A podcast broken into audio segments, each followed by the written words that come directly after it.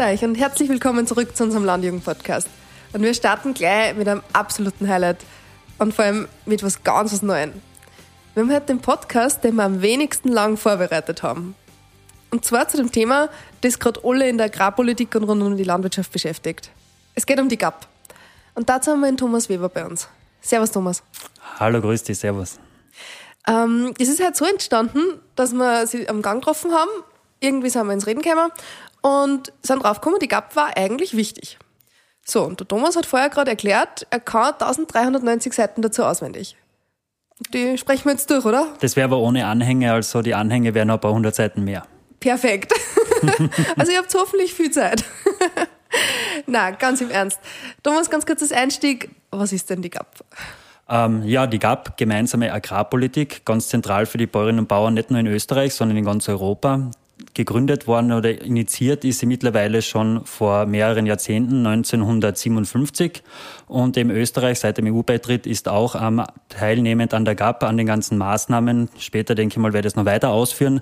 Aber es hat die wesentlichen Ziele, die Versorgung sicherzustellen, angemessene Preise für die Konsumenten, ähm, auch den Lebenserhalt für die Bäuerinnen und Bauern sicherzustellen und die Märkte zu stabilisieren, stammt eben aus der Nachkriegszeit, hat sich aber in den letzten Jahren laufend weiterentwickelt mittlerweile, denke ich, ist ja meistens bekannt, ist die Umwelt auch in den Vordergrund gerückt. Auch die Arbeitsbedingungen sind jetzt immer mehr ein Thema. Also die GAP ähm, wird immer umfassender und ähm, breiter in ihrem Wirkungsbereich. Okay. Wenn man dir so zuhört, dann merkt man, die GAP gibt schon richtig lang. Warum ist jetzt so viel neu? Ähm, weil die Kommission hat eigentlich bisher jedes Programmübergang ähm, genutzt, um neue Inhalte reinzubringen. Dieses Mal ist insofern wirklich sehr viel neu, weil die GAP teilt sich in zwei Säulen auf, in zwei verschiedenste Förderungen, die erste und die zweite Säule. Und ähm, erstmalig können jetzt oder müssen die Mitgliedstaaten äh, die gesamte GAP über beide Säulen selbst planen, selbst umsetzen. Es hat es bisher nie gegeben. Die erste Säule hat die EU vorgegeben, die hat nur umgesetzt werden müssen. Die zweite Säule haben die Mitgliedstaaten ausgeplant und ähm, daran gefeilt, wo Österreich schon immer weit vorne dabei war in den Mitgliedstaaten mit einer sehr starken, komplexen zweiten Säule. Und jetzt können die Mitgliedstaaten das komplett sich selbst ähm, frei gestalten. Ist das jetzt eher was Positives oder was Negatives für die Landwirte? Also ich würde sagen, auf alle Fälle sehr positiv, weil es gibt ja regionale Bedürfnisse, ähm, sei es kleinregional in den einzelnen Mitgliedstaaten oder eben zwischen den Mitgliedstaaten, Produktionsgebiete, wo man unterschiedliche Maßnahmen entwickeln muss. Also man kann sehr zielgerichtet und besser darauf eingehen in der Planung, wenn man wirklich ähm, die eigenen Bedürfnisse in den Fokus nehmen kann und nicht EU-weit versuchen muss, ähm, alle Regionen reinzudrücken. Aber im Genehmigungsprozess mit der Kommission der letzten Monate zeigt sich, so ganz einfach geht's doch nicht. Mhm. Die Kommission muss ja versuchen, ähm, dass es mehr oder weniger Wettbewerbsgleichheit erzielt und deswegen am Ende des Tages ist doch wieder der Versuch da, ein annähernd passendes Niveau zwischen den Mitgliedstaaten zu finden. Aber ich denke, es war der richtige Weg dass man mal versucht, einen breiteren Freiraum zu lassen, hat auch in Österreich, glaube ich, gut funktioniert. Mhm. Und welche Anliegen hat Österreich da jetzt?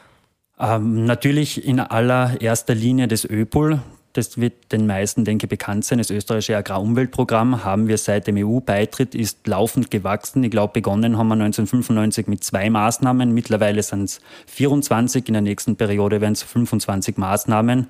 Das macht rund 40 Prozent der zweiten Säule Mittel aus der ländlichen Entwicklung, also wirklich der Big Player und auch ähm, das Erfolgskonzept von Österreich. Da sind wir europaweiter Spitzenreiter und noch dazu sind rund 80 Prozent der Betriebe am Öpol dabei, also auch in Österreich flächendeckend und eine große Beliebtheit in der Teilnahme an diesem Programm. Mhm. Ähm, du hast gesagt, ungefähr 60 Prozent. Was ist ein Gesamtvolumen von der GAP? Wie viel Geld geht es da? Das Gesamtvolumen ähm, ist im Falle Österreichs 1,8 Milliarden Euro pro Jahr, die insgesamt zur Verfügung stehen. Davon sind rund 700 Millionen eben über die erste Säule reine EU-Mittel, rein EU-finanziert. Mhm. Die zweite Säule sind eben 1,1 Milliarden Euro, davon die Hälfte von der EU und die andere Hälfte von den Mitgliedstaaten. Im Fall Österreichs sind von dieser Hälfte ähm, wiederum 60 Prozent vom Bund und 40 Prozent von den Ländern finanziert. Mhm. Okay, für mich als Landwirt daheim klingt das jetzt vielleicht sehr abstrakt. Was heißt das jetzt für meinen Betrieb? Wo kann ich nachschauen, wie mir die GAP jetzt direkt betrifft in der als, nächsten Periode? als erstes und umfassendes Nachschlagewerk natürlich der GAP-Strategieplan. Der nationale GAP-Strategieplan ist aber sehr kompliziert gestaltet, weil es eine Formatvorlage der Kommission ist. Den mhm. gibt es auf der Website vom Ministerium, wie gesagt, 1319 Seiten. Bitte schaut nicht rein, das ist eine Herausforderung. Ich träume manchmal schon schlecht davon. Na, Spaß. Ähm, am besten, glaube ich, nachschauen kann man sogar bei uns, LK Online, auf der Website von der Landwirtschaftskammer Österreich. Da haben wir auch zusammen mit dem Ministerium versucht, das ein bisschen aufzubereiten, die Maßnahmen, vor allem eben, wie vorhin schon erwähnt, das ÖPOL, die Konditionalität, die jeder Landwirt einhalten muss, um überhaupt GAP-Zahlungen zu bekommen, so grundlegende Standards, haben wir versucht, dort in einzelne Rubriken und dann in einzelne Beiträge zu gestalten. Und ich glaube, das ist recht übersichtlich gelungen für den ersten Blick. Und wie viel Zeit muss ich jetzt investieren, wenn ich mich bei der GAP ab sofort auskennen mag? Ich denke mal, für die meisten Betriebe ist es eine Weiterentwicklung. Also ja, der Überblick ist ja da, die Maßnahmen sind gleich, Ausgleichszulage, ÖPOL, ähm, Direktzahlung in der ersten Säule, allem Auftriebsprämie und so weiter. Da hat sich nichts geändert. Es ist eher weiterentwickelt worden mit zusätzlichen Details, zusätzlichen Maßnahmen.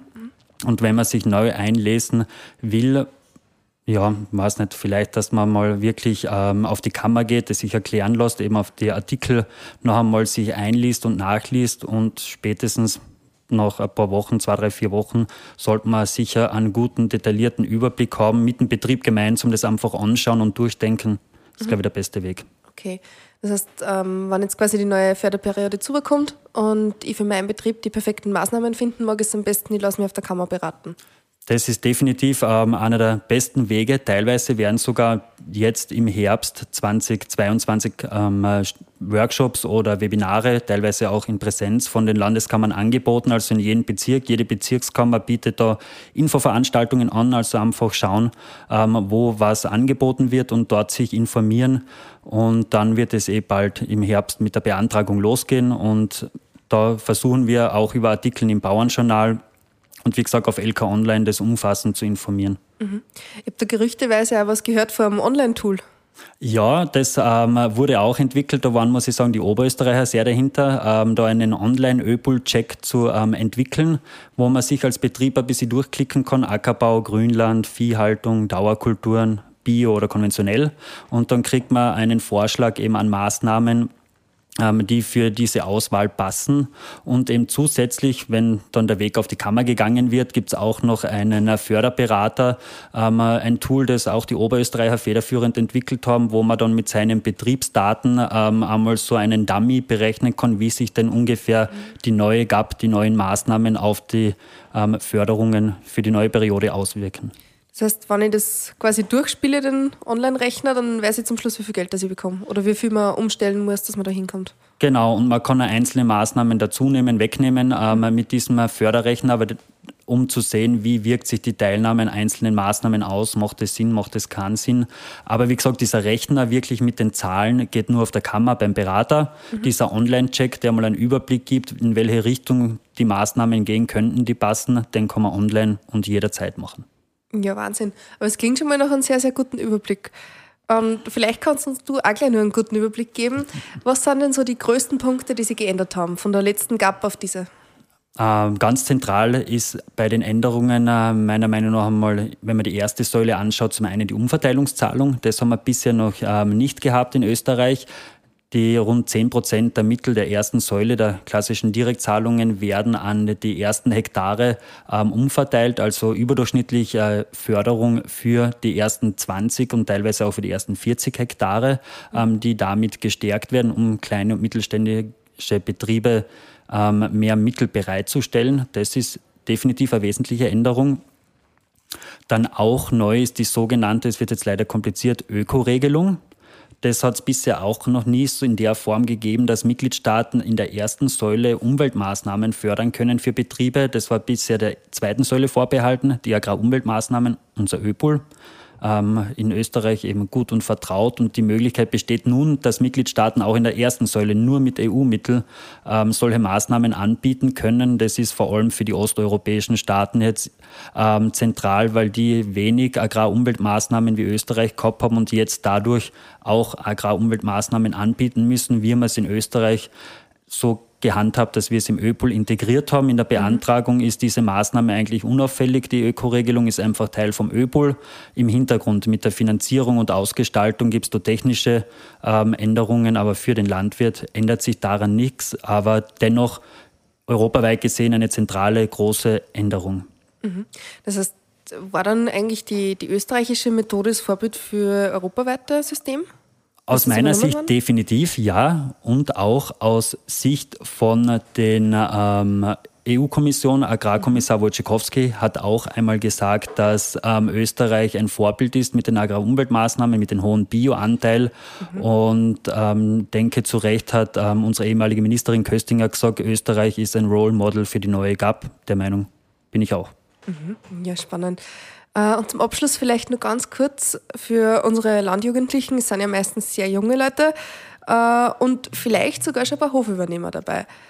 Was bedeutet das jetzt für die Hofübernehmer, die neue GAP? Da wird ja auf drei konkrete Bereiche ähm, verweisen für die Jungübernehmer und Jungübernehmerinnen. Das wäre zum einen das Top-up in der ersten Säule für Junglandwirte.